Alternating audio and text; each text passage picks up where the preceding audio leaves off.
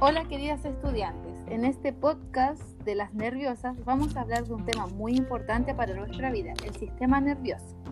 El sistema nervioso constituye por excelencia un órgano que ha evolucionado durante millones de años permitiendo al hombre la adaptación a entornos en constante cambio. Sin esta posibilidad de transformación de sus estructuras, en especial a nivel micro, esto es, sus múltiples circuitos inter e intracorticales, tales adaptaciones no habrían sido posibles. De alguna forma, han sido los diferentes hábitats a los que el hombre se ha visto enfrentado en su evolución los que han gatillado tan notables cambios. Esto indica que es el entorno, al menos en parte, quien provee al sistema nervioso de los estímulos necesarios que inducen a la modificación de los circuitos neuronales. Profesora, yo leí un artículo y de acuerdo a los postulados de Lina 2003, nuestro sistema nervioso opera como un sistema semicerrado, es decir, un sistema que al momento de nacer viene con un precableado, el que ha sido construido producto de millones de años de evolución. Y es el entorno quien entrega los estímulos para modular sus respuestas y hacer eficientes nuestras adaptaciones, desde las más básicas como la sed, el hambre y la reproducción hasta las más complejas como el aprendizaje, la resolución de problemas o la toma de decisiones. Excelente aporte, querida estudiante. Otro punto importante en el sistema nervioso es conocer su estructura. El sistema nervioso está formado por el encéfalo, la médula espinal y millones de células que lo componen. Estas células se llaman neuronas y a diferencia del resto de las células del organismo, estas no pueden regenerarse. Para su estudio se divide en dos partes, el sistema nervioso central y periférico. ¿Alguien me podría decir qué sabe del sistema nervioso central y periférico? Yo puedo responder, profesora. El sistema nervioso central se ubica en la cabeza. Está compuesto por la médula espinal, el encéfalo y las neuronas. Estos tres forman una compleja red por donde circulan los impulsos eléctricos de todo el cuerpo, y el sistema nervioso periférico está compuesto por receptores sensoriales y nervios. Este sistema es el que está encargado de recorrer todo el organismo a través de los nervios. Dentro de este sistema se encuentran axones o dendritas que se encuentran recubiertas por fascículos. Muy bien, a este a su vez se subdivide en sistema nervioso somático, que es el encargado de realizar los movimientos voluntarios, se compone de 31 pares de nervios llamados espinales y de 12 pares de nervios craneales. El sistema nervioso autónomo o vegetativo es el sistema nervioso encargado de los movimientos involuntarios, como el del bombeo del corazón, y este a su vez se subdivide en el sistema nervioso simpático y parasimpático. El sistema nervioso simpático se encarga de preparar al organismo para entrar en acción, este sistema se ocupa de elevar la presión, aumentar la frecuencia cardíaca, dilatar el tamaño de las pupilas, etc. Y el sistema nervioso parasimpático se encarga de llevar al cuerpo la relajación luego de una situación de estrés. Ya teniendo esta información, ¿cuál será la función del sistema nervioso central? Yo le puedo dar esa respuesta, mi querida profesora. El sistema nervioso tiene tres grandes funciones, la sensitiva, la integradora y la motora.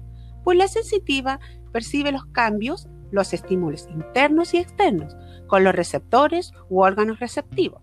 Los, eh, los cambios influyen una amplia gama de factores físicos, como la luz, la presión o concentración de sustancias químicas disueltas. En cambio, la integradora analiza la información sensorial y toma las decisiones apropiadas.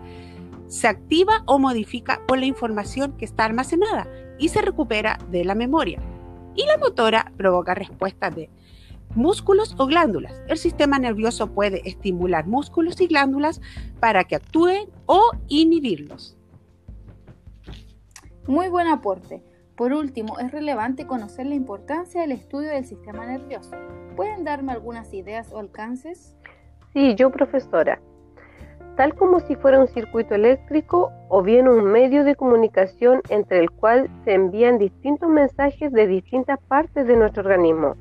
La presencia del sistema nervioso es esencial para nuestro organismo, permitiendo no solo la percepción, sino también actuando como control, coordinación y funcionamiento de nuestros organismos vitales, funcionando en, esta, en este caso de forma autónoma.